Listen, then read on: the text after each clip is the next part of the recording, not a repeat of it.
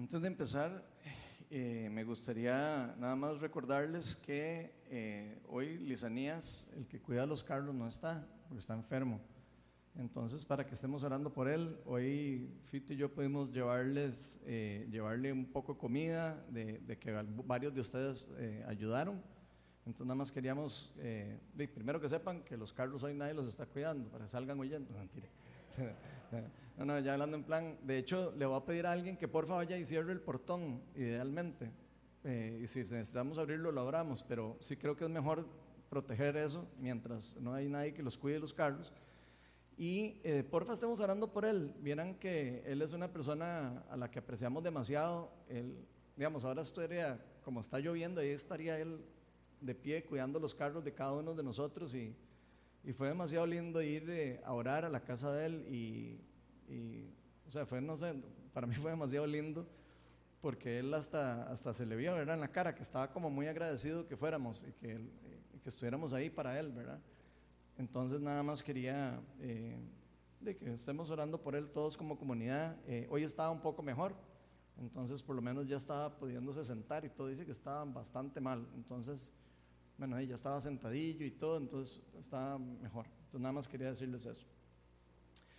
Bueno, para los que no me conocen, este, yo soy Ronald Steinford y yo soy el pastor de Viña Oeste y hoy me toca a mí compartir con ustedes la charla. Así que, salados. Siempre digo eso porque mis charlas son larguísimas, entonces si usted se va a aburrir, vaya, tráigase un café o algo porque lo va a necesitar. Este, vean, no, no, ya para broma, este, eh, aunque las charlas son largas eh, y nos toca a veces recibir eh, charlas largas, yo los invito a que, a que estemos siempre abiertos a lo que Dios está hablando. Dios está hablando cosas profundas y ahí hay que estar eh, dispuestos a escuchar lo que Él tiene que decirnos. Yo no sé si ustedes han puesto eh, atención o se han dado cuenta, digamos, de, que, de lo que pasa cuando una persona es menor de edad. Yo me acuerdo cuando yo era menor de edad, digamos, y me acuerdo que uno chiquillo, ¿verdad? Ey, de repente la mamá de uno, el papá le decía, este, no puede ver televisión después de las 8. Hijo de pucha, eso era como santa palabra, ¿verdad? Y había que decirle casi que, "Ey, sí señora, ¿verdad? y ya. Y no, no había nada que hacer, ¿verdad? Porque ey, es una persona que tiene autoridad sobre nosotros, ¿verdad? Eh, normalmente las personas que son menores de edad son dependientes, ¿verdad? Eh, de los adultos. Y este, de cuando un adulto proclama una palabra sobre ellos, de no les queda otra más que eh, de someterse a la autoridad, especialmente si somos educados, ¿verdad? Obviamente. Aunque uno quisiera, aunque uno no quisiera, aunque uno estuviera de acuerdo, no estuviera de acuerdo. Este, por ejemplo, este, a veces a uno le decían, de no puede jugar más de una hora a Nintendo. Yo me acuerdo, y uno, pero ¿por, por- por qué? Si Nintendo no se, va- a morir uno por jugar un poquito más. Entonces, de eh, le decían eso, y aunque, de aunque uno no estuviera de acuerdo con eso, le tenía que aguantarse uno, ¿verdad? Lo teníamos que obedecer. Ahora, ¿qué pasa cuando uno ya madura? Cuando uno ya de repente, no sé, eh, se vuelve más grande, pasa a ser mayor de edad, eh, se independiza de los papás incluso, y de repente se acerca uno de los papás de uno y le, y le viene a decir a uno algo que ellos creen que tienen ra- razón de decirnos o que quieren o que ellos creen que tengan la razón de que tenemos que hacerlo. Pasa lo mismo que cuando uno era menor de edad. Yo los vi a todos casi los vi como que sí. Todos se quedaron así, así como, ¿qué digo? ¿Sí o no? Obviamente que no, ¿verdad? O sea, cuando ya uno es mayor de edad, dice, el papá viene y le dice a uno, no juegue Nintendo, después de las 10 uno le, casi que uno le dice, bueno, hey, yo- si yo quiero, ya yo soy suficientemente adulto para saber si puedo jugar más o no, ¿verdad? O sea, está bien, obviamente siendo educado, ¿verdad? Y siendo respetuoso. Pero normalmente, este, ya no vamos a, como de repente lo que nos dice lo vamos a hacer. No sé, de repente el papá viene y le dice a uno, eh, cómprese un carro, porque usted necesita un carro, y uno no va a ir a comprarse un carro, ¿verdad? Uno tiene que decir, "Mm, eso que me está recomendando mi papá, ¿es una buena recomendación o es una mala recomendación? ¿Cierto, verdad? Ya empezamos a pesar las palabras, empezamos a preguntarnos y a discernir si, lo que nos está diciendo es bueno para nosotros o para lo que estamos viviendo en nuestra vida, por lo que estamos pasando. O si es, puede ser un mal consejo. Puede ser que el papá tenga un mal consejo, ¿verdad? Y no necesariamente eh, sinónimo de ser papá significa sinónimo de sabiduría, ¿verdad que no? A veces sí, la mayoría de las veces, pero no siempre. Entonces yo me pregunto, ¿será que los papás después de que crecemos solo dan malos consejos? ¿Verdad que no? O sea, ah, evidentemente van a dar algunos buenos consejos y algunos malos, algunos buenos consejos y algunos malos consejos. Entonces, si nosotros somos humildes, deberíamos de poder escuchar lo que un, papá de nosotros o otra persona nos quiere decir, ¿verdad? O, piensa que tenga para aportarnos a nosotros. Y todavía, si usted y yo somos cristianos, todavía más importante porque nosotros vamos a pedirle, los cristianos, discernimiento a Dios para que nos diga, esto que me dijo mi papá, pucha, eh, es correcto, ¿verdad? Como que acudimos a pedir discernimiento de Dios, ¿verdad? Ya no solo de lo que diga el papá, sino pedimos un discernimiento para ver si tenemos que escuchar o tenemos que rechazar esa palabra que se nos está dando de parte de nuestro papá o de una persona de experiencia, lo que sea. Entonces, cuando usted y yo somos adultos, nos convertimos en personas que somos responsables de nuestros propios actos y responsables de nuestras propias decisiones, ¿cierto o no? ¿Eso qué quiere decir? Que no podemos nosotros culpar ni a nuestros papás ni a ninguna otra persona que nos dé un consejo que nosotros seguimos y que después nos salió mal, ¿verdad que no? ¿Cierto? ¿Me van siguiendo, verdad? O sea, si somos adultos, nosotros somos responsables de lo que hacemos. Nos puede, alguien nos puede venir y nos va a decir, tírese del puente y uno no va a ir a tirar del puente, ¿verdad? O, vaya y haga algo y, aunque, sea, aunque suene súper inteligente el consejo, puede ser malo, ¿verdad?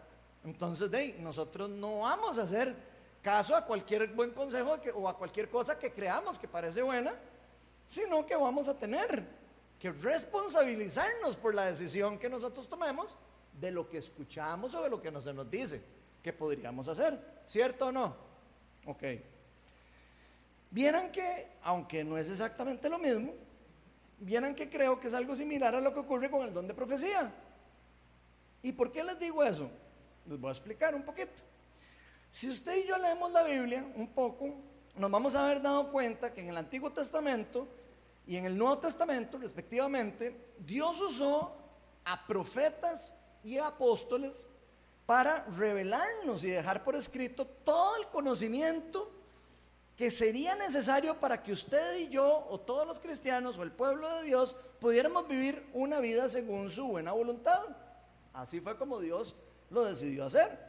Y eso lo hizo Dios por medio de qué? Por medio del Espíritu Santo. Por medio de la persona del Espíritu Santo, inspiró a diferentes personas para que estas personas eh, escribieran o, eh, dejaran por escrito lo que se les fue revelado en algún momento, ¿verdad? Que fue inspirado por Dios y que ahora nosotros conocemos como el canon de la Biblia. Si ustedes ven la Biblia, eh, ya, la Biblia está ahí escrita, ¿verdad? Ya usted va y compra una Biblia y no le dan de repente una con una página más una página menos, le dan una, una Biblia. Bueno, hay diferentes tipos de Biblias, hay algunas, digamos, dependiendo de la religión, algunas cosas puede tener un poco más, un poco menos. Por ejemplo, la católica tiene unos libros eh, que, eh, los deuterocanónicos adicionales, ¿verdad? Los protestantes han decidido que eso no es parte del canon de la Biblia, eh, pero indiferentemente, pensemos en que la Biblia sea, la, incluyendo los deuterocanónicos o no, ese es el canon que se escogió para, esa, para, para, para la iglesia en particular. En este caso, nosotros que somos protestantes creemos en que solo hay 66 libros de la Biblia y eso es lo que consideramos como la palabra inerrante de Dios escrita, que quedó escrita para, para no solo saber lo que Dios quería que nosotros entendiéramos de su conocimiento, sino que quedara escrita para que nosotros pudiéramos repasarla, verla, entenderla, estudiarla, etc. Entonces esto fue así para ayudarnos, por supuesto, a que nosotros pudiéramos seguir una vida alineada a, su voluntad, a la voluntad de Dios, ¿verdad? Y tuviéramos como un, podríamos decir, un manual de usuario del ser humano, si uno lo quisiera ver así. Ahora, si ustedes se ponen a ver lo que ocurrió en el día de Pentecostés con el derramamiento, eh, con el derramamiento del Espíritu Santo, vemos que se nos dice en Hechos 2, del 16 al, del 16 al 18, lo siguiente. Acuérdense que este día fue el día que el Espíritu Santo se derramó, ¿verdad? Y los discípulos empezaron a, a hablar en lenguas y a profetizar y empezaron a proclamar el Evangelio y un montón de cosas. Entonces eh, Pedro sale y, se da, da un discurso y todo, ¿verdad? y aclara todo ese desorden que estaba pasando. ¿verdad? Algunos estaban hablando otros idiomas y la gente estaba maravillada de lo que estaba pasando.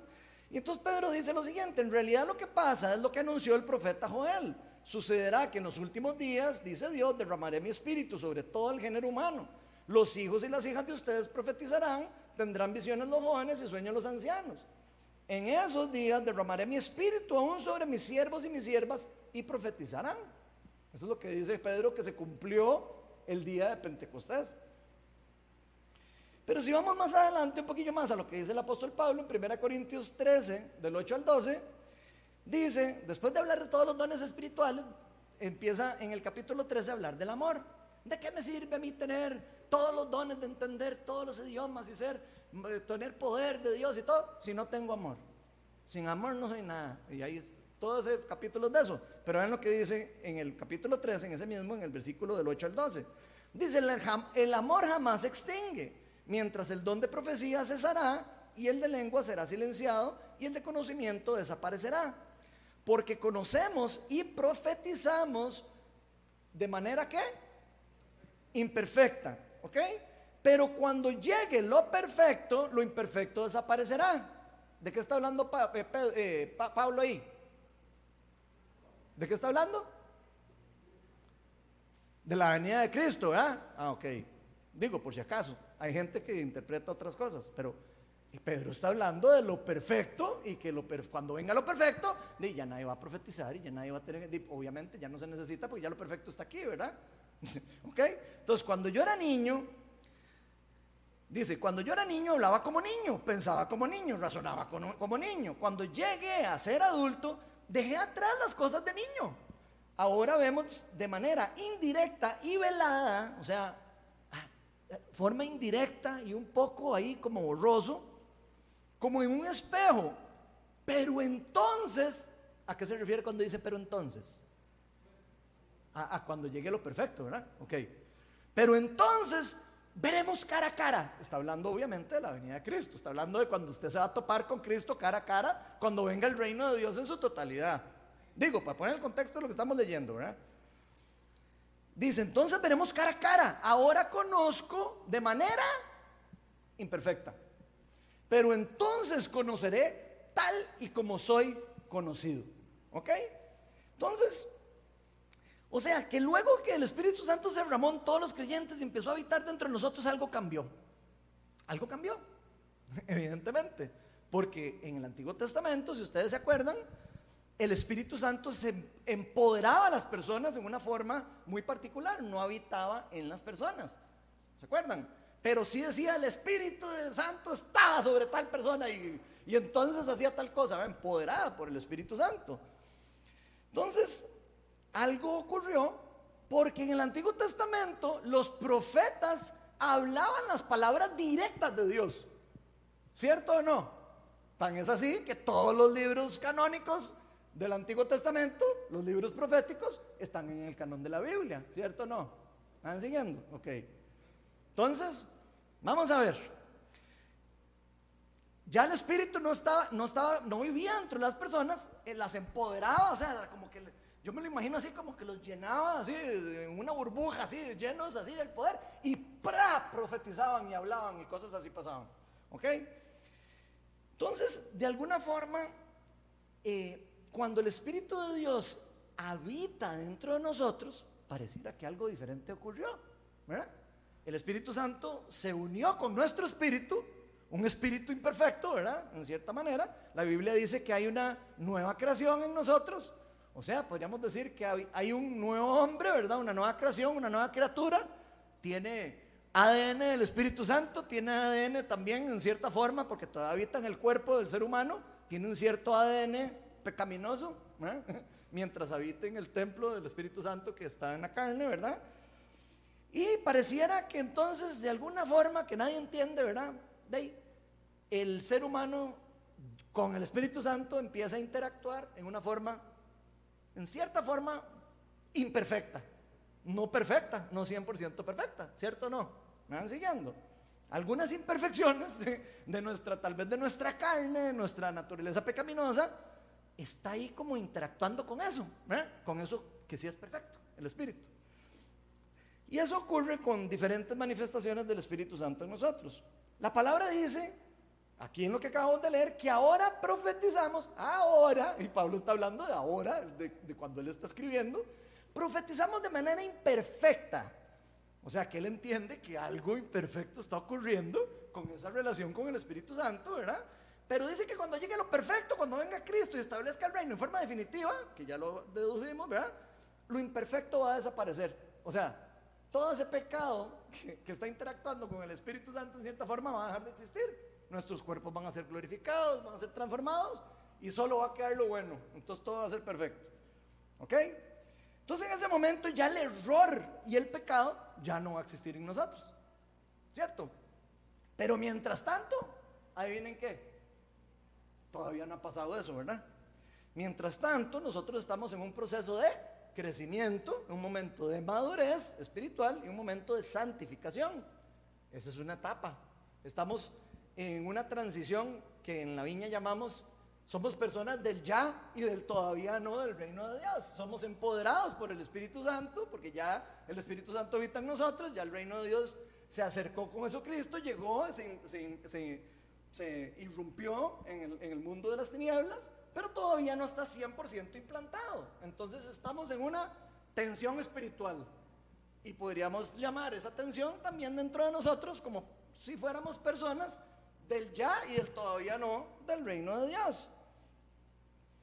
Entonces, precisamente por eso es que todas las manifestaciones de los dones del Espíritu Santo deben de ser pesadas. ¿Por qué? Porque son imperfectas en algunos casos, ¿cierto o no? Tienen que ser discernidas pero nunca despreciadas. Dice la palabra, ¿verdad? Yo aquí estoy poniendo palabras, pero eso lo dice la palabra de Dios. Entonces, ¿cómo sabemos que es, perdón, cómo sabemos que esto es un tema demasiado, primero polémico y segundo importante para nosotros y para el crecimiento de la iglesia? La charla de hoy la decidí titular Tres aclaraciones acerca de la profecía. Pero antes de empezar la charla, vamos a invitar al Espíritu Santo para que, no solo para que me dé gracia para con ustedes, sino para que me llene con su poder y para que abra el entendimiento todos nosotros. Señor, Señor, tú sabes que yo por mi propia cuenta no puedo explicar esto. Yo necesito que me ayudes, necesito que me llenes con tu Espíritu Santo, que me empoderes. Señor, y te pido para que toda tu palabra escrita inerrante salga a la luz durante toda esta charla. Te pido para que todo lo que yo voy a hablar, Señor, se pueda escudriñar en la palabra de Dios también. Ven Espíritu Santo y llena este lugar, llénanos de discernimiento, permítenos a cada uno de los que estamos aquí no aprender a escuchar y tragar todo lo que escuchamos, sino primero discernir qué es bueno para tragar, qué es bueno para comer y qué es importante desechar. Te pedimos para que nos des discernimiento espiritual y que nos llenes con tu Espíritu Santo. Todo esto te lo pedimos en el nombre de Jesús. Amén. Bueno, y vamos a estar en el libro de Romanos, porque hay gente que dice, alguna gente, dice que no se puede dar doctrina si no es del libro de Romanos y si no es del libro de Efesios. Entonces vamos a agarrarnos de los libros que la gente dice que hay que se puede dar doctrina, ¿verdad? Alguna gente, no todo el mundo, pero nada más lo digo por si acaso. Vamos a estar en Romanos, que es uno de los libros donde sí se puede agarrar doctrina. Obviamente se puede de todos, ¿verdad? Pero estoy haciendo un poco de chota con eso. Dice, en el versículo 3 al 8, capítulo 12. Por la gracia que se me ha dado, les digo a todos ustedes, nadie tenga un concepto de sí más alto del que debe tener, sino más bien piense de sí mismo con moderación, según la medida de fe, pistis, esa es la palabra en griego que usa ahí para fe, que Dios le haya dado. Voy a pedirles que me pongan lo que significa la palabra pistis. Vamos a ir haciéndolo por pedacitos esto. Vea lo que significa pistis, o sea, cada uno haga, eh, dice, cada uno piense de sí mismo con moderación según la medida de pistis. ¿Ok? ¿Qué es pistis? Fe, fidelidad, confianza y según su creencia. También significa eso, belief en inglés. ¿Ok? Eso es lo que significa pistis, que tradujo la nueva versión internacional como fe. ¿Ok? Pero quiero que vayan entendiendo eso. Entonces, vamos a volver a, los versículos. Dice, entonces, si no, piense de sí mismo con moderación, según la medida de fe, pistis, ¿verdad? Que Dios le haya dado. Pues así como cada uno de nosotros tiene un solo cuerpo con muchos miembros y no todos estos miembros desempeñan la misma función, y aquí dice praxis, la palabra función, ¿qué significa? Que todos somos muchos pero y que formamos un cuerpo. ¿Cómo es? Perdón, ahí me perdí un toque. ¿Sí? Y todos los miembros, sí, y, o sea, todos formamos un solo cuerpo con muchos miembros, pero que no todos estos miembros desempeñan esa misma praxis, función. Vean lo que dice praxis, ¿qué significa? Función, es una de las definiciones, como la agarra nueva versión internacional. Obra, o sea, no todos, eh, no todos desempeñan la misma obra, función, no todos hacen lo mismo, no todos hacen algo, no todos actúan igual, no, y también significa modo o forma de hacer o ejecutar algo. O sea, en pocas palabras, no todos ejecutan las cosas de la misma forma, no todo el mundo hace las cosas de la misma forma o actúa de la misma eh, eh, forma. Dice, también nosotros, siendo muchos, siendo muchos, formamos un solo cuerpo en Cristo y cada miembro está unido a todos los demás. Tenemos dones. ¿Y qué es lo que dice dones? Carisma, dice. O sea, tenemos dones, vamos a ver qué dones, dice dones diferentes. Entonces vamos a ver qué es lo que dice ese carisma, ¿qué es? Dice que es regalo gratuito, regalo dado por Dios o un favor no merecido. O sea, todos tenemos regalos gratuitos, regalos no merecidos, diferentes. Cada uno de nosotros como miembros tenemos regalos diferentes, dados por gracia. ¿Ok? ¿Y qué significa eso? Que me lo regalaron. No que me lo gané, ni que es mío, ni que yo lo tuve. No, no, me lo regalaron porque, porque me lo quisieron regalar. ¿Ok?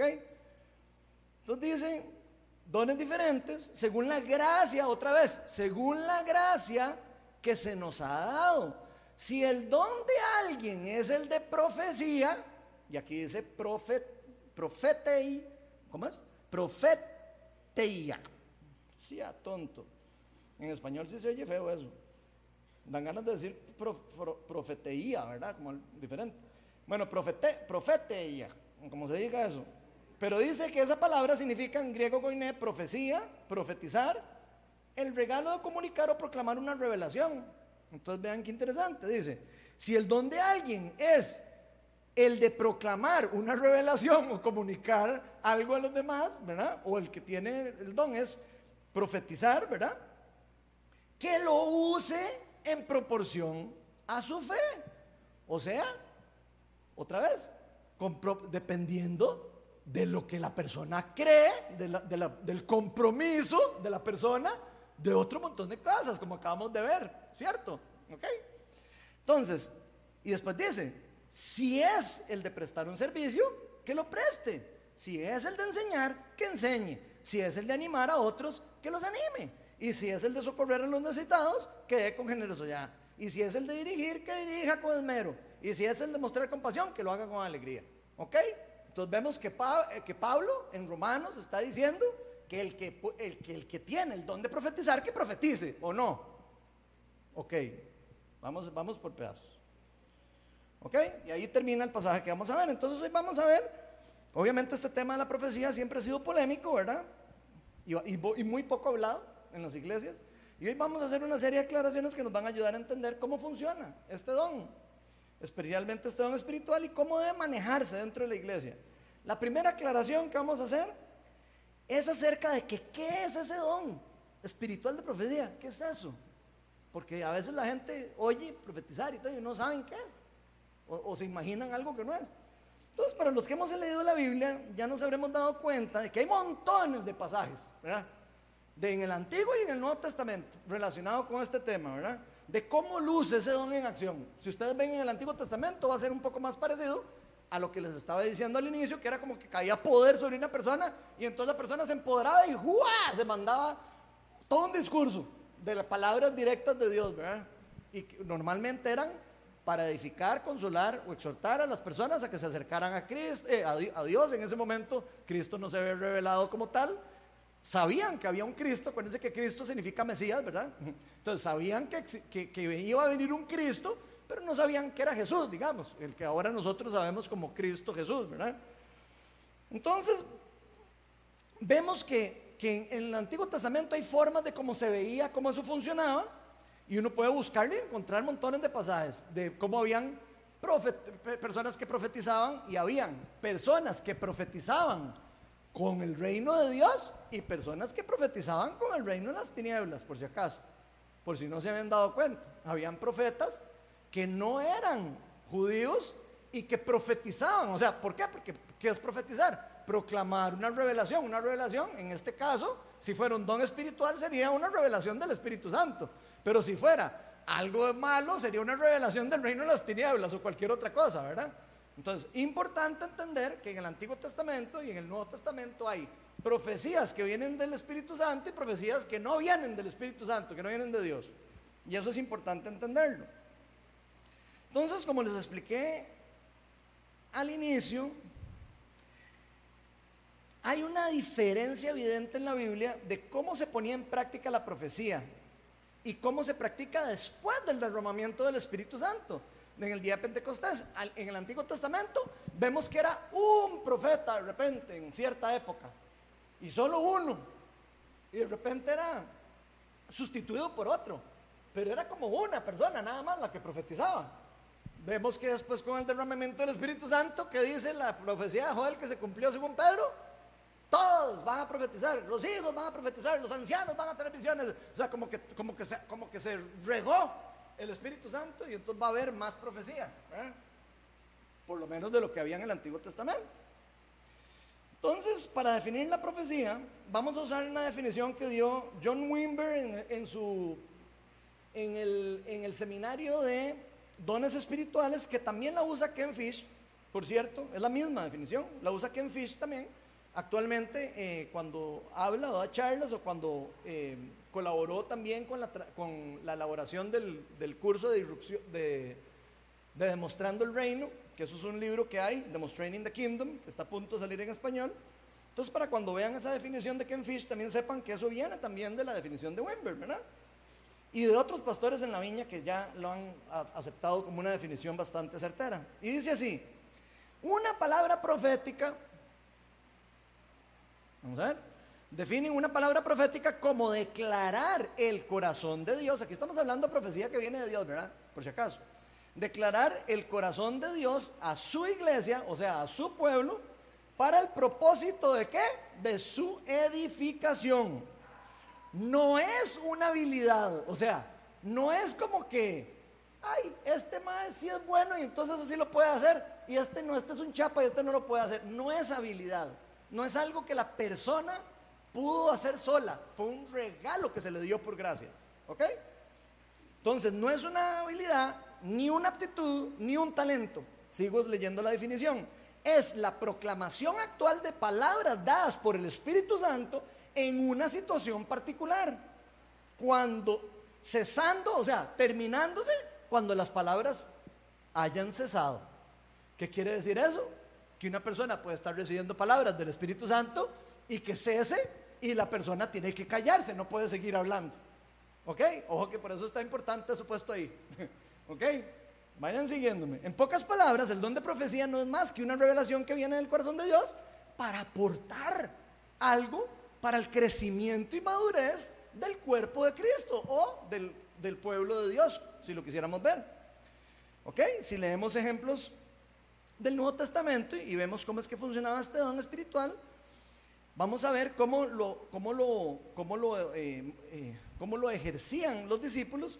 Nos vamos a dar cuenta que el don de profecía en el Nuevo Testamento no tenía, estoy hablando cuando ya se derramó el Espíritu Santo y cuando ya estamos viendo a los discípulos de los discípulos siendo profetas, ¿verdad? O sea, para que se ubiquen, ¿ok? En el tiempo. Entonces, el don de profecía no tenía intención de traer una nueva revelación. Y pongan atención en eso porque eso es muy importante. Usted ve cómo se usaba la profecía y nunca era eh, así dice Dios Todopoderoso para que apunten en el canon de la Biblia. Eso no es lo que dicen. Fíjense se van a dar cuenta que lo que dice es traer una, una, nueva revelación para ampliar, o sea, nunca se usaba para ampliar una doctrina básica cristiana, sino más bien para ayudar a alguien con algo que iba a pasar o, ayudarle a salir de un problema o, edificar a la persona eh, o consolarla o exhortarla, y particularmente a ella o a las personas de la iglesia en general. Entonces, por ende, podemos estar tranquilos que una persona que funciona correctamente en el don de profecía en el día de hoy, nunca tiene la intención de ampliar el conocimiento del canon de la Biblia, ¿cierto? Si no hay ejemplos en el Nuevo Testamento, menos nosotros lo vamos a hacer, ¿verdad? Entonces, digo, hay gente que le da pavor la profecía porque dicen, oh, suave, suave, no se le puede agregar nada al canon, nadie le está agregando nada al canon. nadie está diciendo que le va a agregar al canon cuando está profetizando. Si hay alguien que lo está diciendo, evidentemente es antibíblico eso. Y es, totalmente una herejía eso. ¿Ok? Si, lo, si está diciendo, así es el Señor y hay que escribirlo en la página nueva que hay que meterle en la Biblia, ahí sí hay que poner, antenas como el chapulín colorado, detectando al enemigo. Entonces, si no tiene únicamente la intención de ser un instrumento para proclamar algún tipo de revelación que Dios quiere dar en un momento particular, en un, contexto particular, para, para que viene del corazón de Dios, ¿verdad? Para la iglesia o para un miembro en particular. Entonces la profecía no tiene nunca la intención de amarrar a una persona a nada. O sea, una profecía no puede, si viene de Dios, no debería ser como un, como un yugo para alguien, ¿cierto? Porque la profecía es para edificar, consolar y exhortar. Si una profecía amarra a alguien, probablemente no sea una profecía de Dios, ¿cierto? Ok. Vean lo que dice 1 Corintios. Ah, bueno, perdón. ¿Por qué eh, estoy diciendo eso, verdad? ¿De Porque todo lo que viene de Dios es bueno. Y todo lo que Dios hizo es bueno. Lo podemos ver en el libro de, Génesis incluso. Y todo lo que viene de Dios es la verdad y lleva. La verdad nos hace libres, ¿verdad? No nos hace amarrados, ni nos hace incómodos. bueno, incómodos a veces sí, pero no nos hace, eh, no, nos pone un yugo, un yugo pesado, nos pone un yugo liviano, dice la palabra. Que todo lo que viene de Cristo, todo lo que viene de Dios, es un yugo liviano, no es un yugo pesado. ¿Ok? Entonces ahí ya un primer secreto, cómo saber cuando a veces una profecía no es de Dios. Primera Corintios 14:3 dice, en cambio, el que profetiza, esto es Pablo también, ¿verdad? El mismo que escribió Romanos, por si acaso. El que profetiza habla a los demás para edificarlos, animarlos y consolarlos. Entonces quiero que porfa todo el mundo repita eso. El que profetiza habla a los demás para edificarlos, animarlos y consolarlos. Grábense eso en el disco duro. ¿Ok? Porque esa es la definición de para qué se usa la profecía en el Nuevo Testamento. Y uno de los problemas que ha ocurrido obviamente en la iglesia a nivel global, y estoy hablando de la iglesia ya a nivel mundial, no solo Viña Oeste, sino todas, es querer ver el don de profecía o interpretar el don de profecía como si, como si se tratara de un medio para comunicarnos con Dios. Pongan atención con eso, porque eso es importante. O sea, como si fuera un medio para que entonces yo le diga a, John que me diga qué dijo Dios. ¿Me van siguiendo con eso? No es para eso. No es para eso la profecía. ¿Ok? Entonces, ¿qué ha pasado con la iglesia? O sea, ha empezado a usar eso como un medio, o, creyendo que es un medio, para poder que alguien me diga lo que Dios dice que yo tengo que hacer. Eso es rarísimo eso. Pero bueno, eso es lo que ha pasado en la iglesia. Les estoy contando lo malo que le ha pasado a la iglesia. O queriendo que otra persona funcione como intermediario entre nosotros y Dios. ¿Vean qué cosa más rara?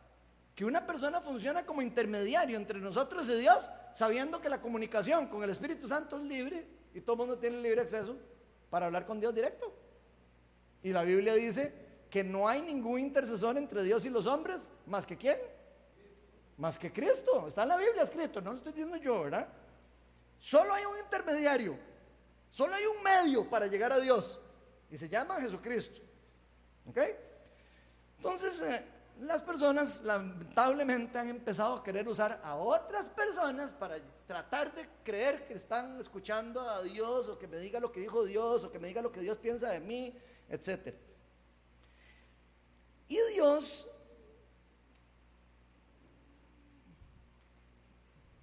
Y obviamente sabemos que esta comunicación con Dios ya fue dada por gracia. Es algo que se nos regaló a todos los cristianos. ¿Por medio de qué? Del sacrificio de Jesucristo en la cruz. De hecho, por eso se dio el cumplimiento de la, de la, de la profecía que les leí al inicio de Joel. Por eso todas las personas pueden llegar a profetizar y todas las personas pueden llegar a tener... ¿Por qué? Porque ya se derramó el Espíritu Santo. Ya es un regalo que es universal para el que le ponga la fe en Cristo. Eso sí, es dado por Dios según su voluntad, ¿verdad? Y acuérdense que lo da como Él quiera. Y Él reparte todos los dones como Él quiera. ¿Ok? Entonces, por esto, el don espiritual de profecía no tiene el fin para ser utilizado como un teléfono rojo. ¿Saben lo que es un teléfono rojo? Yo he personas que me dicen, ay, mejor ore usted, pastorcito, porque es que usted tiene teléfono rojo. Y yo, teléfono rojo. Cuando mi iPhone, mi iPhone no es rojo es negro. Eh, pero de verdad, o sea, las personas a veces creen que esta comunicación tiene particularidad al pastor para poder hablar con Dios y no sé qué, ¿verdad? Y Dios guarde a alguien que diga que es profeta, ¿verdad? peor, ¿verdad? Todavía, ¿verdad? O alguien que diga que es apóstol no sé qué, ¿verdad? Y peor todavía. Entonces, teléfono rojo 1.5, O sea, cada vez van subiendo ahí los niveles de teléfono rojo. Donde eso no es así. Sabemos que Dios usa dones diferentes en diferentes proporciones y todo, pero no lo hace con esa intención de como la iglesia global lo ha buscado, lo ha querido interpretar. Normalmente cuando eso pasa es porque nos volvemos egoístas y queremos eh, eh, como, recibir cosas que, no son para nosotros o queremos que nos digan algo que queremos oír. normalmente la profecía, eh, a veces sí nos dicen cosas que nos tienen que decir bonitas, pero no necesariamente algo que Dios nos quiera decir va a ser tan, tan, tan agradable de, recibir, ¿verdad? Puede ser que no, ¿verdad? Dependiendo de lo que esté pasando en la vida de uno. Pero vean lo que escribió John Wimber en, uno de los libros que él escribió, eh, que se llama Las bases bíblicas para el don de profecía. Me gustó lo que él puso ahí, por eso lo estoy poniendo. No porque John Wimber sea el apóstol no sé qué ni no sé cuál, ¿verdad? Tampoco, por si acaso. Dice, el Señor quiere usar a las personas eh, el, Señor quiere que las personas caminemos dependiendo de Él. No queremos adoptar, y está hablando Él hacia la viña, está hablando, acuérdense que Wimber fue uno de los fundadores de la viña, ¿verdad? Entonces, eh, eh, ¿qué es lo que, la visión de Él para la iglesia de la viña? Esa, no queremos adoptar un modelo de usar la profecía como un teléfono rojo. Ahí está diciendo lo que no tenemos que hacer por lo menos en la viña, la visión que él tenía para la viña. Para nosotros esa es la misma visión por ahora, eso no ha cambiado. Para nuestras congregaciones, la mayor parte de nuestra guía y orientación vendrá a través de nuestra propia meditación de las escrituras, o sea, de la palabra inerrante o del canal de la Biblia, como usted lo quiera ver, ¿verdad? La guía y orientación pastoral sobre nosotros y de nuestro propio escuchar la voz de Dios. O sea, en pocas palabras, de nuestro propio discernimiento también, como responsables que somos de nuestras propias acciones y de nuestras propias decisiones. Y hay gente que dice, ay, es que a mí me dijeron que me tenía que divorciar, me profetizaron que me tenía que divorciar. Y usted podría creer que yo me divorcié y ahora la vida se me complicó todo. No se rían. Eso pasa. Y después la persona dice, ay, es que a mí me, el pastor fue el que me profetizó, hey, es culpa el pastor. ¿Cómo? Pues jamás. Primero, Dios aborrece el, el, divorcio, ¿verdad? O sea, ¿cómo, Dios va a profetizar algo? ¿O cómo Dios va a decir algo que va en contra de su propia palabra? Ya que ya ahí empezamos mal, ¿verdad? Entonces, bueno, y, la gente le tiene miedo a la profecía. No, que hay que tener miedo es a uno, de baboso uno, ¿verdad? De que lo que uno hace, ¿verdad? No tanto miedo a la que Dios le diga a uno algo, sino de que eso tan chapa soy yo para, para discernir si es algo para mí o no. Segunda aclaración, ¿quiénes pueden profetizar? Según lo que nos dice la Biblia, de todas las personas que reciben el Espíritu Santo podrían, podrían, ¿verdad? Ojo, no me pongan palabras en mi boca que yo no puse. Podrían profetizar en algún momento. Podrían. Ser, o podrían ser utilizados por Dios en algún momento para, para, para hacerlo. Algunas personas experimentan dones espirituales en diferentes formas, en forma como de destellos de la irrupción del reino.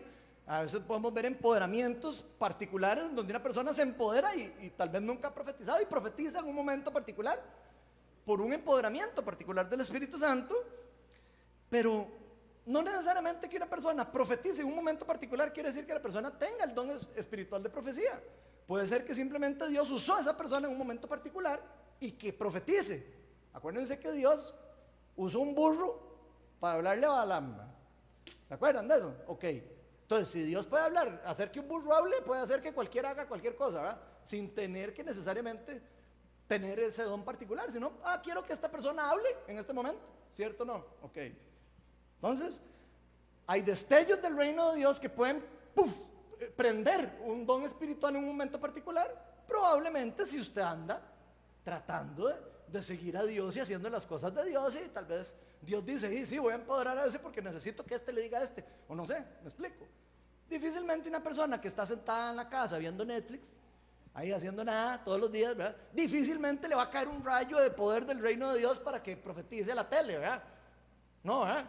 Ok, por supuesto los dones espirituales, si ustedes lo ven en la, Biblia, se les dio a momentos particulares a personas que estaban haciendo y que necesitaban hacer algo para Dios. No de repente porque, ay, es que mira qué lindo sería que yo profetice. ¿Cierto o no? ¿Verdad que no? digo, es que yo lo estoy haciendo como vacilón para que vayan cayéndose algunas mentiras de muchas cosas que, nos ponemos en la mente, ¿verdad? ¿Ok?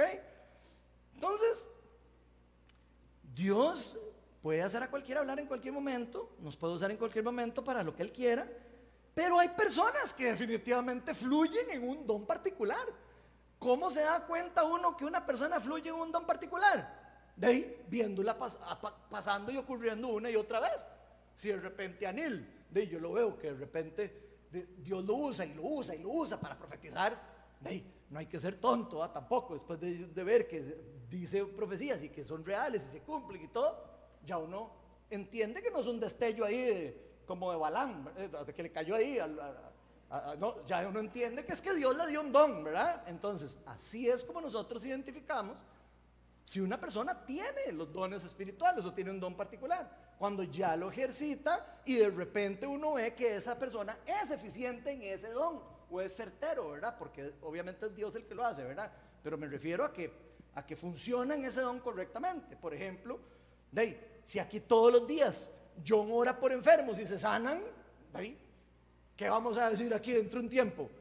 Sí, pucha, el rato y, John debe tener el don de sanidad, ¿verdad? ¿O no? De si todos imponemos manos y solo cuando ora John se sana la persona, y probablemente es que él tenga el don de sanidad, ¿verdad? Entonces, e, esa es la forma de entender cómo una persona tiene ese don, ¿ok? Entonces, sabemos que hay personas que tienen ese don según su proporción de gracia, según lo que su, su fe y un montón de cosas, ¿verdad? También creo yo que cuando dice según su proporción de fe, creo que también tiene que decir con su proporción de que quiera actuar. ¿Están siguiendo? Y si la persona es una persona que está viendo a ver cuándo, pega y está ahí activo y todo, probablemente Dios vaya a empoderarlo en algún momento. Entonces, pero eso depende mucho de esa proporción de fe de la persona que quiera ponerlo en práctica. En pocas palabras, que en proporción se estén, eh, que en qué proporción se estén utilizando los talentos y si se están multiplicando.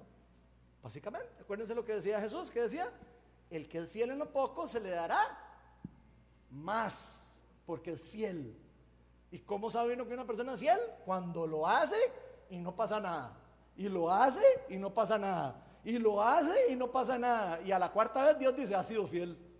Entonces em, lo, puede empoderar a la persona. ¿ok? Vean lo que dice Romanos 12, 6. Tenemos dones, oh, que es Romanos otra vez. Tenemos dones, carisma, regalos dados por Dios por gracia diferentes según la gracia que nos haya dado. Si el don de alguien es el de profecía, que lo use en proporción con su fe.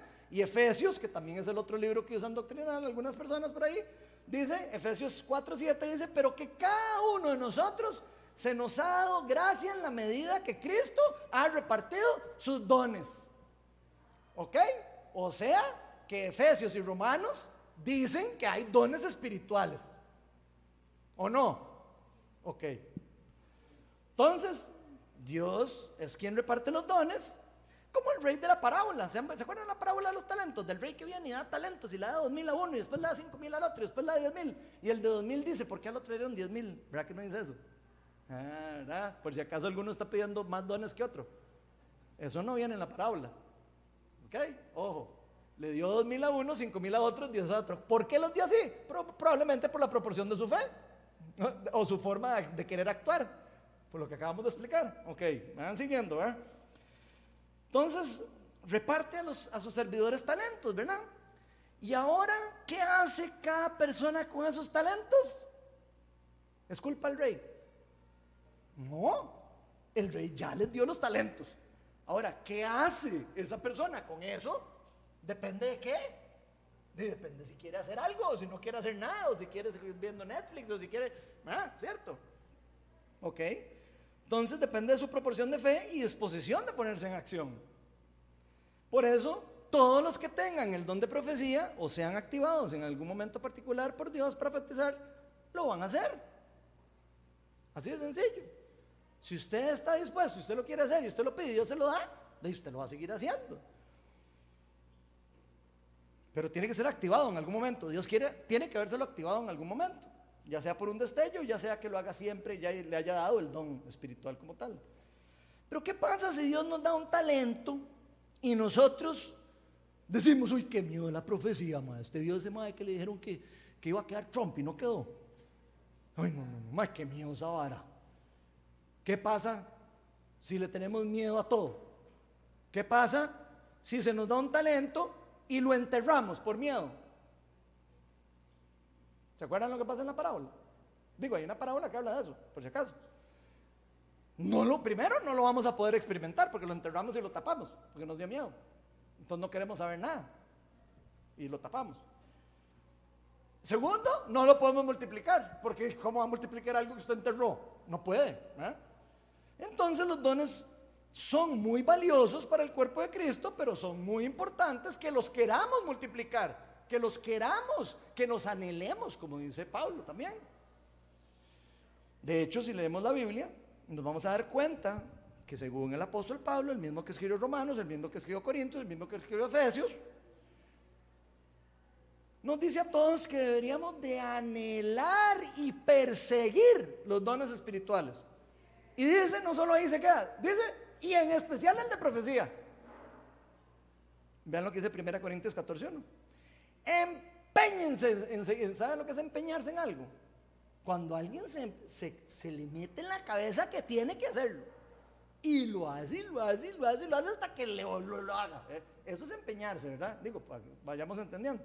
Empeñense en seguir el amor y ambicionen los dones espirituales, sobre todo el de profecía. Eso dijo Pablo. Entonces, si Pablo consideraba que era muy importante decirle a toda una iglesia de Corintios, donde se veía que profetizaban, si no, leanse Corintios y se van a dar cuenta que ahí pegaban gritos y profetizaban y todos tenían que poner orden, ¿verdad? En la iglesia más bien.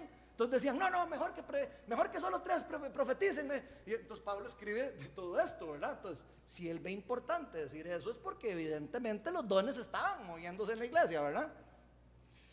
Entonces, si Pablo consideraba que era muy importante decirle a los corintios que anhelaran eso, y en especial el don de profecía, ¿por qué hay tantas personas en que se han enseñado, que se han ceñido a enseñar lo contrario? Pregunto yo. ¿Por qué si Pablo enseña a su iglesia, la que plantó, que anhelaran esos dones, que los pusieran en práctica y que todo, y además les dice más adelante, vea, traten de hacer tanto desorden con eso, haga mejor dos en dos o tres en tres. ¿Ok? Lo importante de esto es por qué, si Pablo lo enseña así, por qué habemos algunas personas, para meterme entre el grupo de la iglesia global, ¿verdad? que nos hemos ceñado, ceñido, perdón, otra vez, en enseñar algo diferente que lo que está ahí escrito. eso sí es agregarle cosas a la Biblia. Eso sí es algo más serio que profetizar eh, algo que no está agregando la Biblia. ¿Estoy en lo correcto o no? Ojo, es quitarle cosas a la Biblia, que es igual de peligroso que ponerle cosas a la Biblia. ¿Ok? ¿Será por temor? ¿Será por ignorancia? ¿Será por religiosidad? No sé. ¿Será por un punto ciego en la cosmovisión? Probablemente. O por falta de tener alguna experiencia genuina y real con ese don o con el Espíritu Santo. Puede ser otra razón. ¿Será un punto ciego en la forma de interpretar los versículos, de leerlos? Versículos que son bastante claros, como este, que nos habla de los dones espirituales. Hay dos capítulos enteros en Corintios, el 12 y el 14, hablan de los dones espirituales. ¿Será que es un punto ciego en la forma de interpretarlos? ¿O, simplemente no le quieren dar importancia a eso para la iglesia y la necesidad de que sea una iglesia activa, que sea una iglesia empoderada? ¿O será por miedo del desorden? Mm. Hay una sospecha por ahí, ¿verdad? Como que también podría ser qué pereza ordenar ese enredo, ¿verdad? ¿Ah? Ok, ahí se los dejo nada más picando. Sea cual sea el motivo, la palabra de Dios es clara respecto a este tema. Y el que me diga que no está claro, todo eso está bien. Yo se los respeto, pero yo sí les digo con todo mi cariño de que yo veo que está muy claro en la Biblia. No podemos enterrar por miedo ni por ninguna otra excusa los talentos que nos, se nos hayan dado por Dios. ¿Cierto?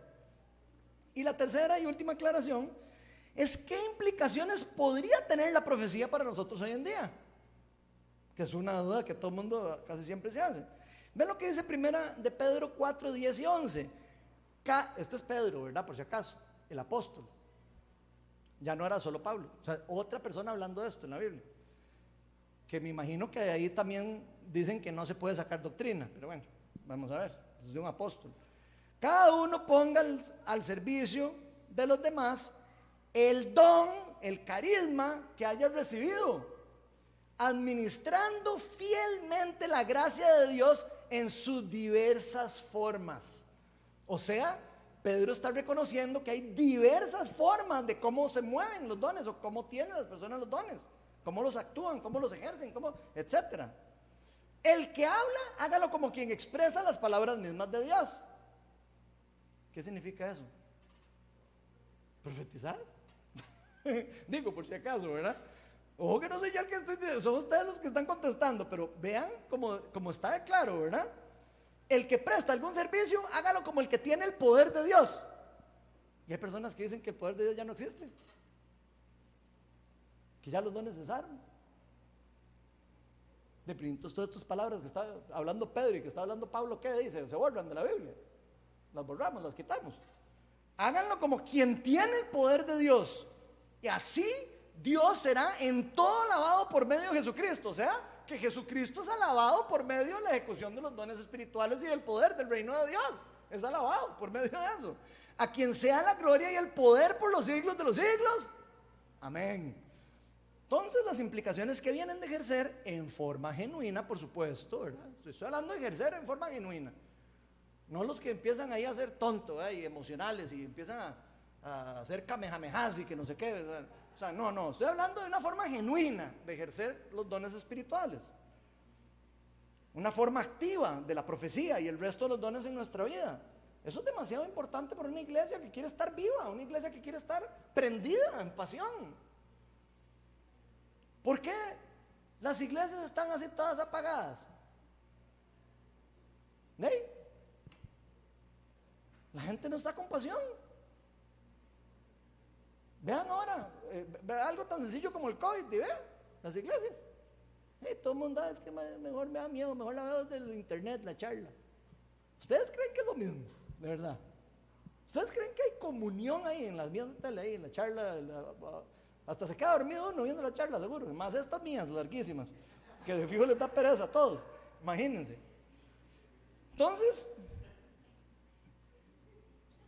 es demasiado importante y esto puede ser la diferencia entre predicar solo con palabras y predicar con el poder del Espíritu Santo.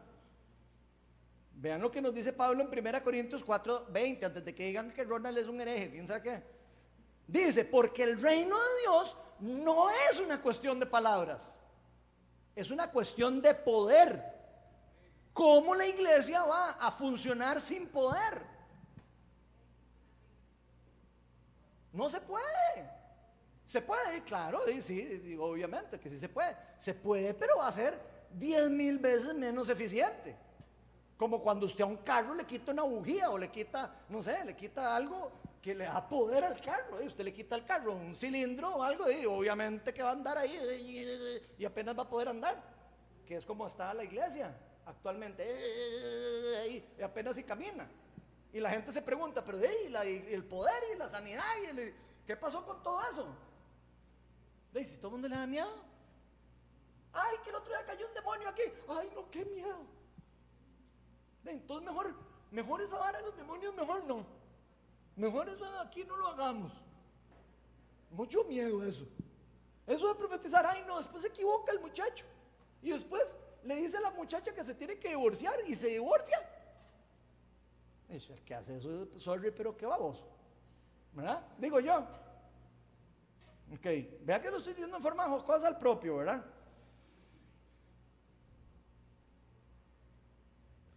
Las verdades, las verdaderas implicaciones tienen que ver con una diferencia de iglesia empoderada a una iglesia no empoderada.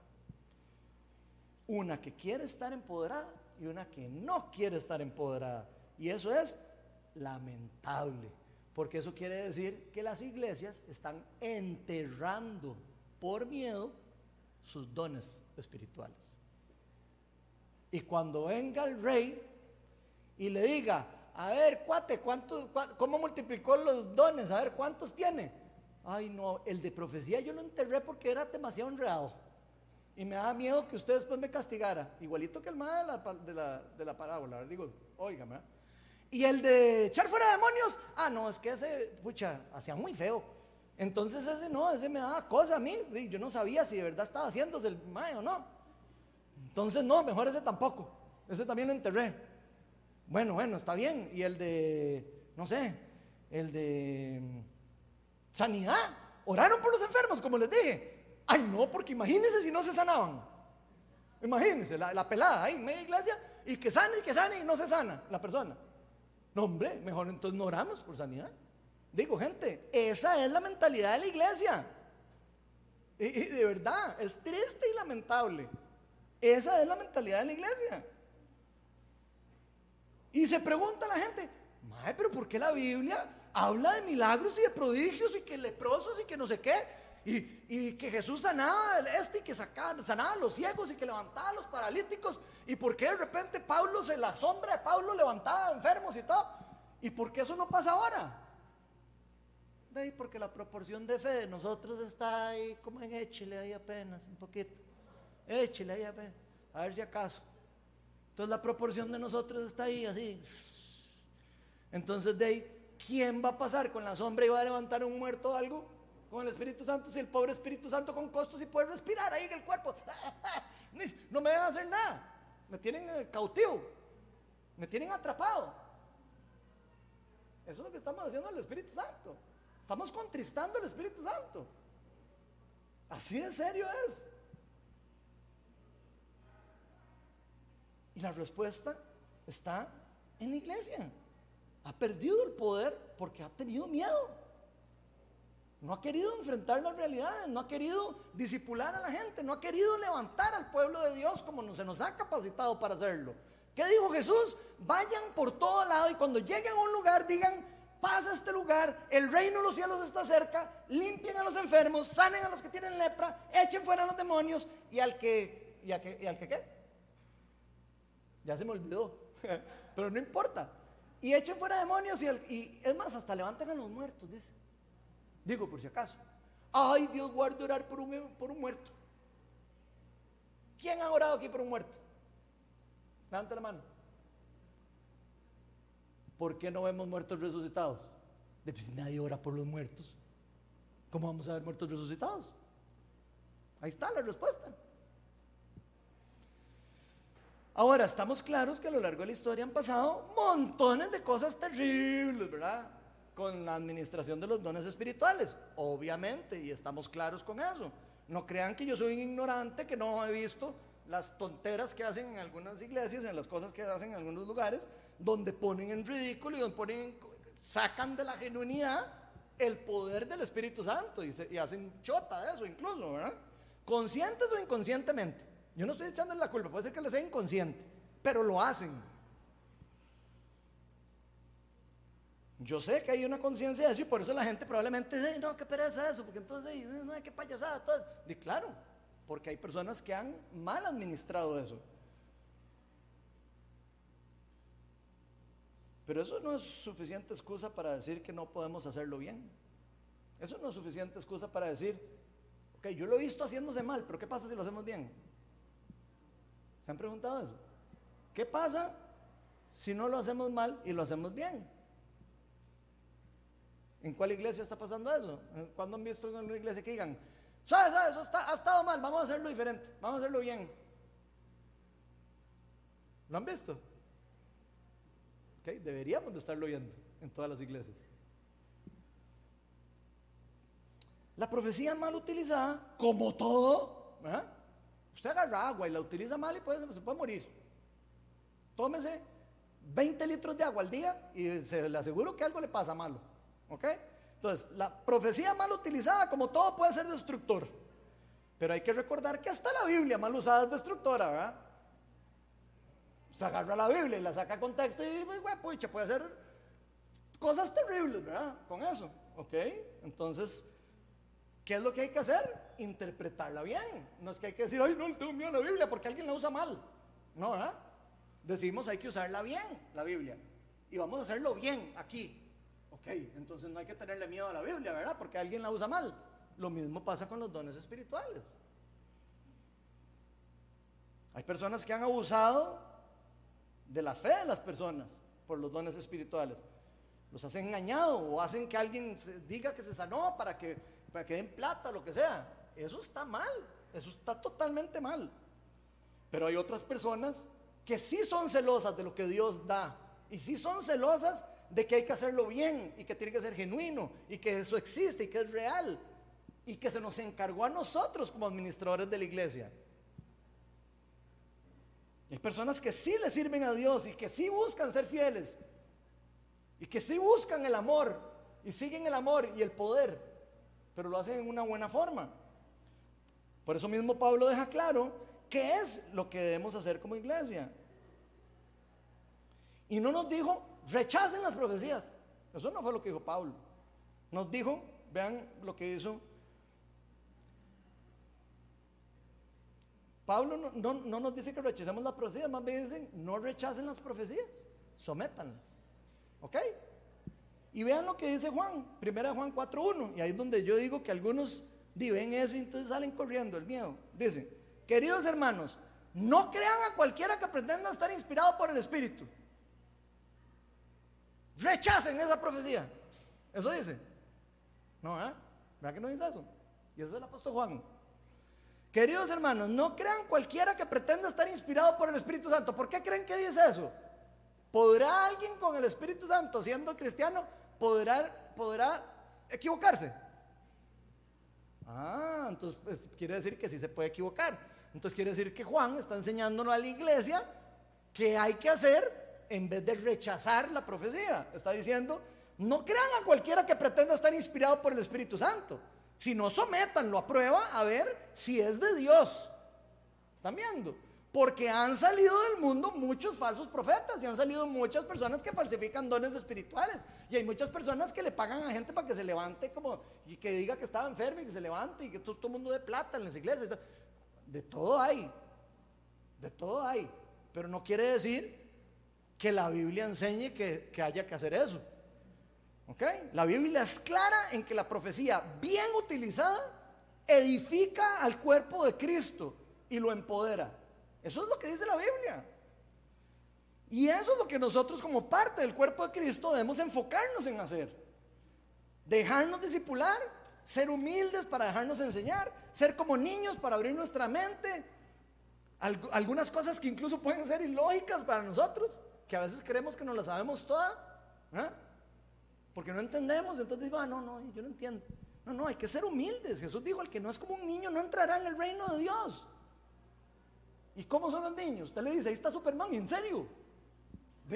Eso es lo que él quiso decir. Sean como niños, no sean tan cerrados de cabeza. Sean abiertos al poder del Espíritu Santo. Sean abiertos a lo que Dios, el Padre, está haciendo. Yo no hago nada de lo que no veo el Padre hacer. Ustedes están viendo lo que el Padre está haciendo. No porque no lo veo. La respuesta de la iglesia. Suave toque. Estamos tratando de escuchar al Padre. Pregunto. O sea, hay cosas que van en contra de nuestra lógica humana. Se vuelven a veces hasta irracionales. Preguntarle al Espíritu Santo, ¿qué quiere hacer? Eso es irracional para alguien que, de que lo quiere ver en una forma racional, ¿verdad? Pero nunca perdiendo de vista que es Dios al que estamos sirviendo. ¿A quién servimos nosotros? A Dios, no a los hombres. Y es a Dios a quien eh, estamos representando. Es a Dios al que estamos dejando de representar también. Por eso mismo Pablo no le dijo a los corintios que no profetizaran. Les digo, háganlo de dos en dos, háganlo de tres. En... les enseñó cómo hacerlo, no se los prohibió. Vean lo que dice 1 Corintios 14, del 29 al 33. En cuanto a los profetas, ojo, habían profetas en Corinto. Que hablen dos o tres y que los demás examinen con cuidado lo dicho. Ojo. Entonces que hablen dos o tres y que entonces hagan lo que ellos dijeron. No. Que hablen dos o tres y que se examinen lo que dijo, lo que dijeron. Con cuidado. Ni siquiera solo así por encimita, no, con cuidado. Si alguien que está sentado recibe una revelación o revelación, el que está hablando se da la palabra. Así todos pueden profetizar por turno. O sea, probablemente la gente se peleaba por profetizar. Para que esto esté ahí es porque un montón de personas profetizaban, gente. Y si me dicen que no, entonces estamos leyendo otro pasaje. Si está diciendo, dele campo y haga esto y, mejor dos y mejor tres, es porque eran un montón los que estaban eh, profetizando. Digo, para que vayamos entendiendo lo que está en la palabra de Dios. Así todos pueden profetizar por su turno. O sea, todos van a tener su chance. Para que todos reciban instrucción y aliento. El don de profecía está bajo el control de los profetas. O sea, que el profeta puede someter el don. O sea, puede de repente, ay, es que tengo que decir algo. Tengo que decir algo y, está Fito cantando. ¿Qué hago? Voy a ir a interrumpirlos. Se tiran y patean y todo. Ay, es que tenía que decirles que dice el Señor que los ama. O sea, gente, el don de profecía se somete al profeta. El profeta puede decir, ok, Señor, ahora que termine la oración, paso a dar la palabra. Y ya, y no pasa nada. No es que se va volando la profecía. Chao, se fue la profecía. No, la profecía ya se impartió. Y se los digo así porque hay gente que de verdad, por eso lo estoy diciendo, gente. Hay gente que, que para profetizar quiere empujar a todo mundo y ver cómo hace para llegar para decir, así dice el Señor. Lo puedo sentir. Primero no hace falta hacer eso. Es igual decir, vieran que sentí que dijo el Señor tal cosa. Es lo mismo. ¿Para qué cambiar el tono? ¿Para qué emocionar más de la cuenta a la gente? ¿Para qué hacer payaso? Para nada. Si la palabra es para alguien, la va a recibir bien. Y si no es para la persona, no la va a recibir bien. Usted no tiene que decir, así es el Señor, con un tono especial para que la profecía pegue. No. Digo, no se rían porque después yo los quiero oír cuando profeticen, ¿verdad? Yo los voy a oír y si los oigo diciendo así les voy a decir, ah, el tono, ¿ah? Ok. Dice, el don de profecía está bajo el control de los profetas. Porque Dios no es un Dios de desorden. Y vean el contexto, sino de paz. O sea, que Dios le dio el poder al profeta para poder someter eso, para no desordenar el culto, para no desordenar lo que tiene que hacer y no pasa nada. ¿Ok? Entonces la próxima vez que ustedes sientan que tienen que decir las palabras del Señor en ese momento, se pueden decir, Señor, vamos a esperar a que termine la música. Y después, les di, y después lo dicen. Primera Corintios 14, 39 al 40 dice, así que hermanos míos, ambicionen el don de profetizar. Eso es otro versículo. Y no prohíban que se hable en lenguas. Ah, no, es que aquí es prohibido hablar en lenguas porque aquí da miedo, uno no sabe qué es lo que están diciendo la gente y si no interpretan, entonces no, y todo el mundo. Aquí dice, no prohíban que la gente, que a nadie, o sea, que se hable en lenguas. Pero todo debe hacerse de una manera apropiada y en orden. No es que, ¡acachaca la maraña, maya, carajo! Ya. No. Está diciendo que de una forma apropiada y en orden.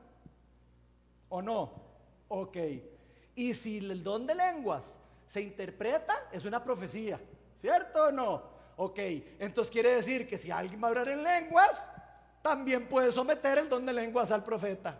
Entonces quiere decir que no tiene que pegar el grito cuando, cuando, de repente quiso pegarlo, sino que puede controlarlo. ¿Ok? Vamos siguiendo esas reglas, ¿verdad? Es claro que cuando hacemos las cosas bien hechas, con buen corazón, los frutos son buenos.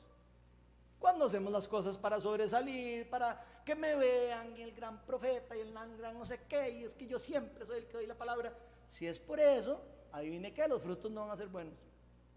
Porque ahí está metiendo usted su corazón y está queriendo meter el sobresalir, etcétera, etcétera. Y no está queriendo glorificar al Padre con lo que está haciendo. Está queriendo glorificarse usted mismo. Y por eso Cristo mismo nos dijo en Lucas 6:43, ningún árbol bueno da fruto malo, ni, ni tampoco da fruto, buen fruto, el árbol malo. Ojo, si una persona es un profeta genuino, va a tener frutos genuinos y verdaderos. Así de sencillo. Un buen árbol va a dar fruto bueno. Un mal árbol va a dar mal fruto. Y no solo eso, adivinen qué. Por, por los frutos,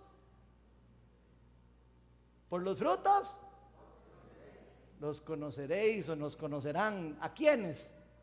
A los que dicen ser discípulos de Cristo. ¿Ok?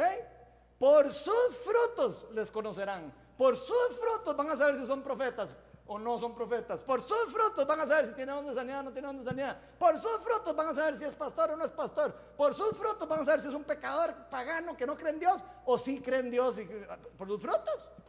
Está, lo está diciendo Jesús muy claro. Quien quiere ver fruto bueno, va a ver fruto bueno y lo va a plantar.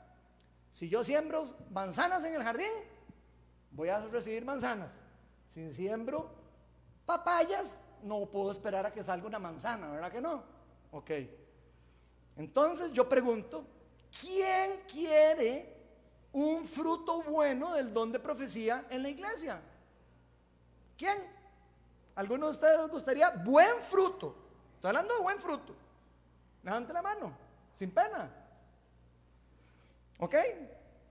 Entonces quiere decir que ya es hora de hacer las cosas bien, ¿verdad? Gente. Es hora de cambiar un poco los cassettes que se nos han puesto. Es hora de estudiar las escrituras, es hora de decir, ok, ¿qué es lo que dice la Biblia? Y no qué me dijeron que dice la Biblia. Ni qué dice eh, alguna persona famosa o lo que sea, que oigo en YouTube o no sé qué. No, no, no, no. ¿Qué dice la Biblia de eso?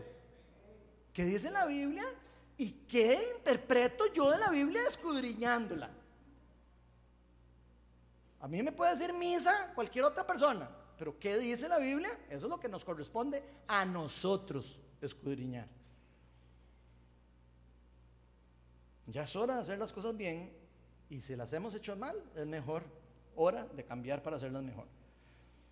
Y yo no sé si este tema de la profecía puede ser que, de que haya muchas personas aquí que hayan tenido malas experiencias, probablemente, estoy seguro, casi que se los puedo apostar a que aquí, si yo pregunto, ¿quién ha tenido malas experiencias con la profecía? Estoy seguro que el 60% me dice que sí. Es más, lo voy a hacer. ¿Quién ha tenido una mala experiencia con la profecía? Dándola o recibiéndola, las dos. ¿Ok? ¿Ya se dieron cuenta por qué la gente le tiene miedo? ¿Eso quiere decir que no haya que hacerlo? No. Quiere decir que todos deberíamos matricularnos en el discipulado de profecía. Digo, para que sepan. Y viene en el próximo semestre. Digo, para que sepan, ¿ok? Entonces, no hay excusas para decir, ah, no, es que yo no sé, es que a mí nadie me ha enseñado. No, no, ¿saben? Porque aquí enseñamos de eso. Y usted se puede meter. Eso sí, tiene que algunos requisitos. Para llegar a profecía tiene que haber pasado por otros, porque si no se le va a hacer una melcocha en la cabeza y después no entender nada. Entonces, no es que Ronald sea el pastor más malo del mundo. Y no quiere que usted se meta a profecía. Lo que quiere es que cuando usted llegue ahí, esté maduro o madura y pueda entender y pueda decir, ah, ok, ya ahora sí entendí. ¿Ok?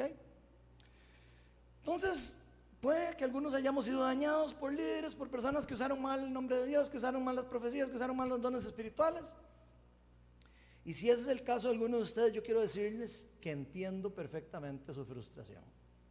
La entiendo perfectamente, sé lo que, lo que está pasando en su corazón, sé que tienen dudas, sé que pueden tener miedo, pero sé lo que dice la palabra de Dios de lo que tenemos que hacer.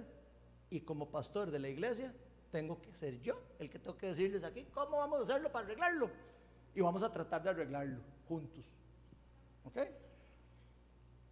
Si es miedo o incredulidad, no sé. Pero al mismo tiempo creo que esto es algo que la iglesia tiene que lidiar. Es algo que la iglesia tiene que cambiar. No solo con el don de profecía, sino con los dones espirituales y otras cosas similares. En otras iglesias hay personas donde, donde sí, donde han habido errores, pecados que se han metido, malas intenciones. Pero eso no siempre es así, gente. Yo conozco y he recibido buena profecía, he recibido buena impartición de dones espirituales, he experimentado los dones espirituales prácticamente casi todos, los he podido experimentar por gracia de Dios, no porque Ronald es un arrecho. Si fuera por mí no experimento nada. Así de sencillo, porque así es. Digo, para si no sabían, no es así. No funciona porque, ah, es que es pastor, entonces ahí sí le dieron. No, no. Eso funciona por gracia y porque uno los busca y lo pide y lo quiere. Y el que toca, se le abre. Y al que abre, lo dejan entrar. Que por cierto, quitaron la puerta. Y por eso creo que es un buen momento para que todas las personas de la iglesia dejemos atrás nuestras malas experiencias, dejemos atrás las cosas que hemos experimentado en el pasado mal, abramos nuestro corazón a lo que Dios quiere hacer, que abramos el corazón al vino nuevo que Dios quiere darnos.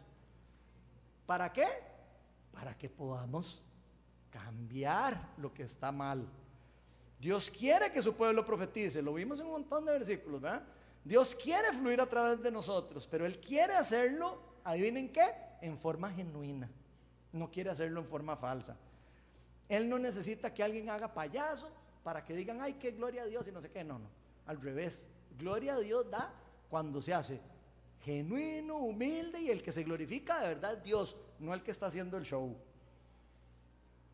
Dios quiere que el mundo le conozca a través de personas que son fieles a Él, personas que son fieles administradores de su amor y de su poder. Así que yo quiero invitarlos a cambiar el chip.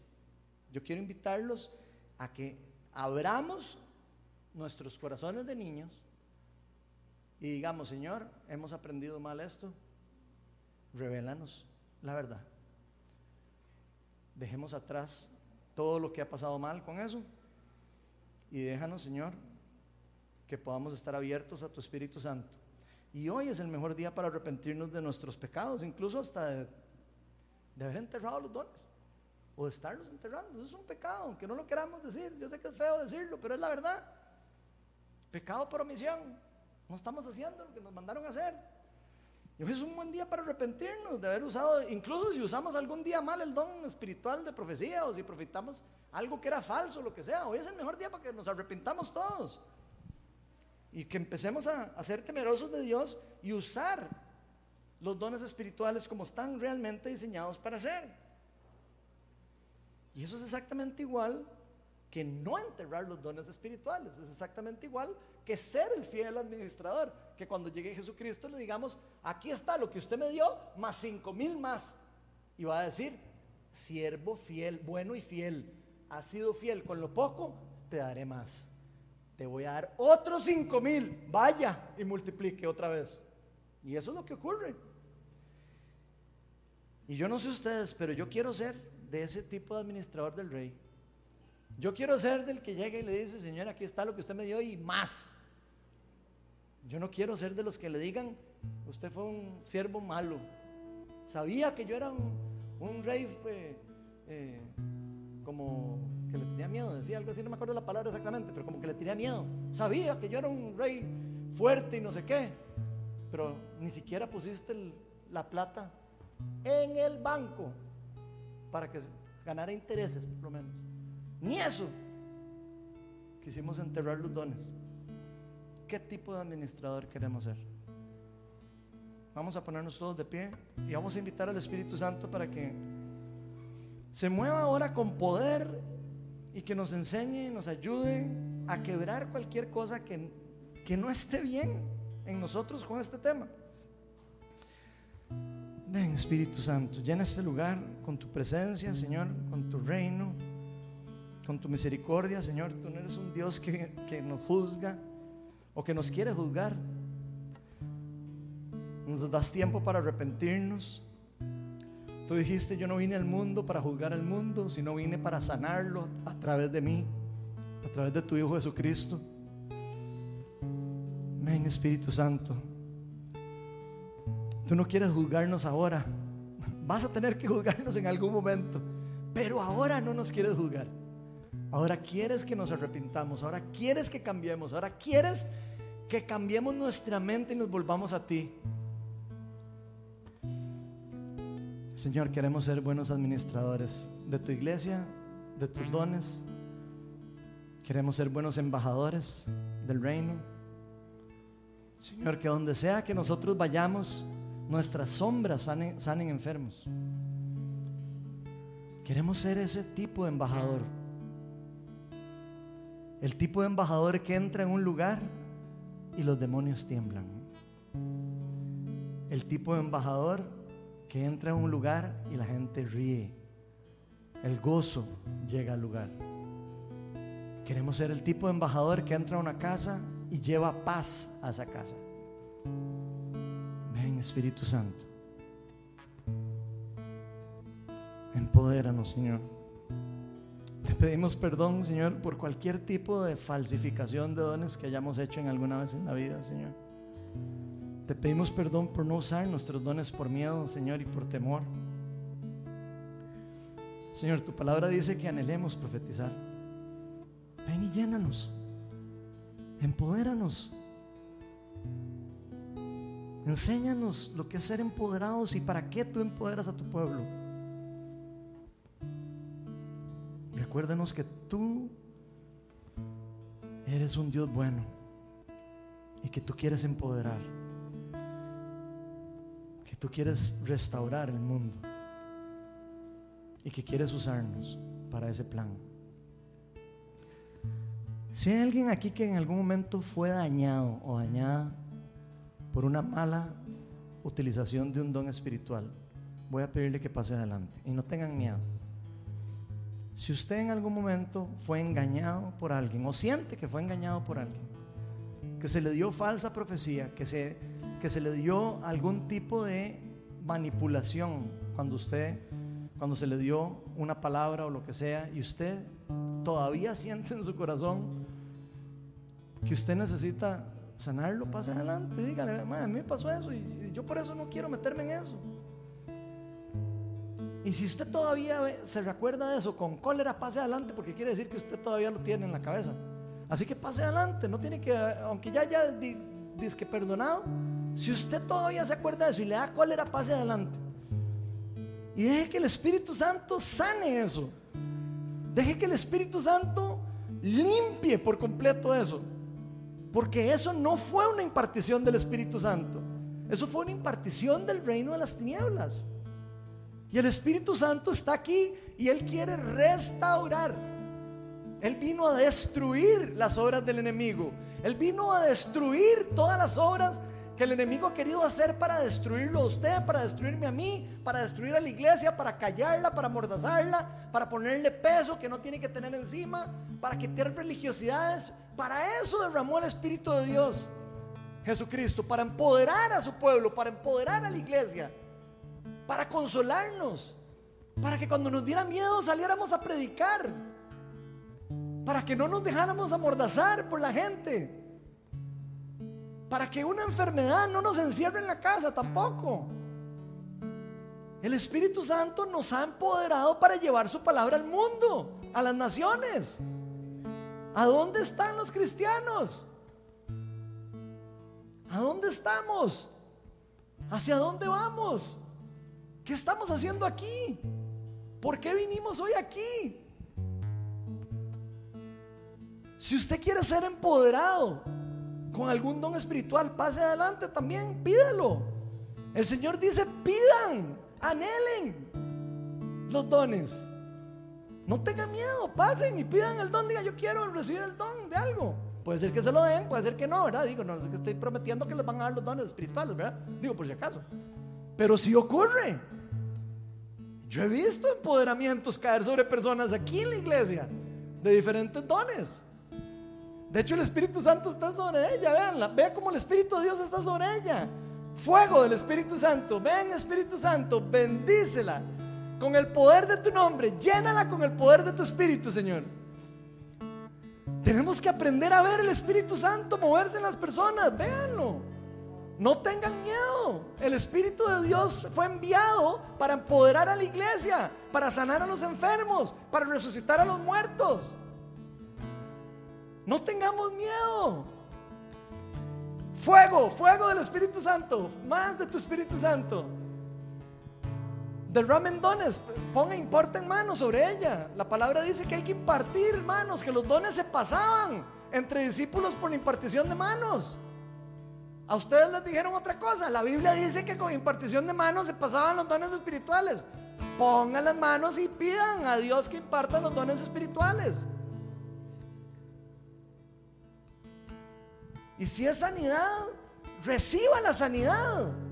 El perdón del Señor. Perdone a la persona que la maltrató, a la persona que la engañó, a la persona lo que sea. Y diga, yo te perdono, ya, quiero soltar eso fuego del Espíritu Santo, ven y llena este lugar, Señor, con tu presencia. Y si a usted le dio vergüenza, porque le da vergüenza, ahí donde usted está, pídalo. El Espíritu Santo está en todo lugar, no tiene que venir aquí, tampoco. Ahora, algo pasa vacilón cuando uno pasa adelante, no crean que no, es como un paso de fe. Pero no importa, si usted tuvo miedo, el Espíritu Santo no, no, no es que va a salir corriendo, Él sabe que usted está con temor o lo que sea. Pídalo y dígale, ven Espíritu Santo, yo quiero recibir esto. Yo quiero entender esto y si no lo entiendo, pídanle revelación a Dios para que se los revele y se los explique. Más de tu Espíritu Santo. Si hay alguien que está necesitando sanidad hoy, si hay alguien que vino enfermo por cualquier cosa, voy a pedirle que pasen aquí adelante para recibir oración. Y no tengan miedo, puede ser cualquier cosa de su cuerpo, no tiene que ser una enfermedad terminal. Dios sana cualquier cosa. Entonces pasen a recibir sanidad. Aquí hay un equipo de personas que están empoderadas, están entrenadas en los dones espirituales. Todos los que están llevando el discipulado de oración, pasen a, escuchar, orar, pasen, pasen, yo no tengo que pasen, acuérdense que ya pueden pasar, ya estamos terminando. Pasen y escuchen lo que las personas oren, vayan, no tengan miedo, pasen los que están en el discipulado. No tengan miedo, si ustedes quieren, vayan, no tengan miedo, les estoy dando permiso, vayan. Escuchen, vean lo que el Espíritu Santo está haciendo. Abren los ojos, oren con los ojos abiertos. Vean lo que el Espíritu Santo está haciendo, la persona que está a la par. Fuego, fuego, fuego del Espíritu Santo. Más de ti, Señor. Quita los temores, las inseguridades, todas las cosas que nos han enseñado que solo que hacen es bloquearnos